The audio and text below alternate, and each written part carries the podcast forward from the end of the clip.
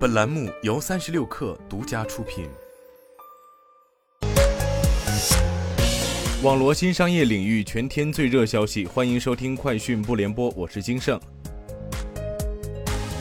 三十六氪获悉，雷军在演讲中表示，小米造车进展顺利，超过预期。小米自动驾驶采用自研全站算法的技术布局策略，首期投入三十三亿元的研发费用，组织了超过五百人的研发团队，协同团队包括人工智能实验室、小爱同学团队、手机相机部门。中国东航公告称，因退职原因，刘少勇向公司董事会请辞董事长、董事、董事会提名与薪酬委员会主席、委员以及香港联合交易所有限公司证券上市规则要求的授权代表等职务。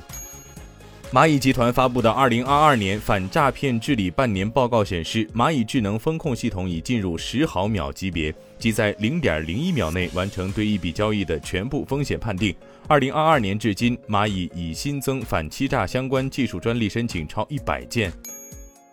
据中国汽车工业协会统计分析，二零二二年七月，汽车出口连续创历史新高，全年出口将有望超过二百四十万辆。其中，新能源汽车出口五点四万辆，环比增长百分之八十九点九，同比增长百分之三十七点六，呈现快速增长势头。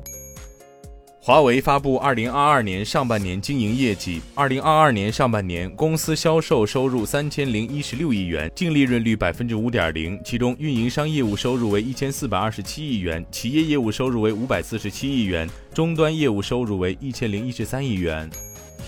八月十三号，也就是明天早上九点，云南、广西、安徽、江西、甘肃、宁夏、天津、河北、内蒙古、山西等十个省份的消费者，可在爱茅台 App 购买茅台冰淇淋。至此，茅台冰淇淋将覆盖全国十九个省份。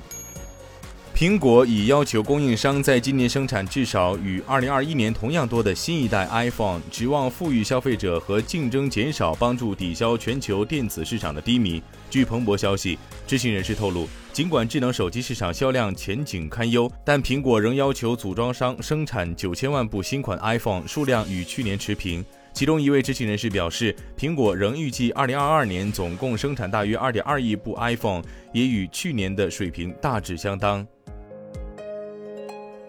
以上就是今天的全部内容，咱们下周再见。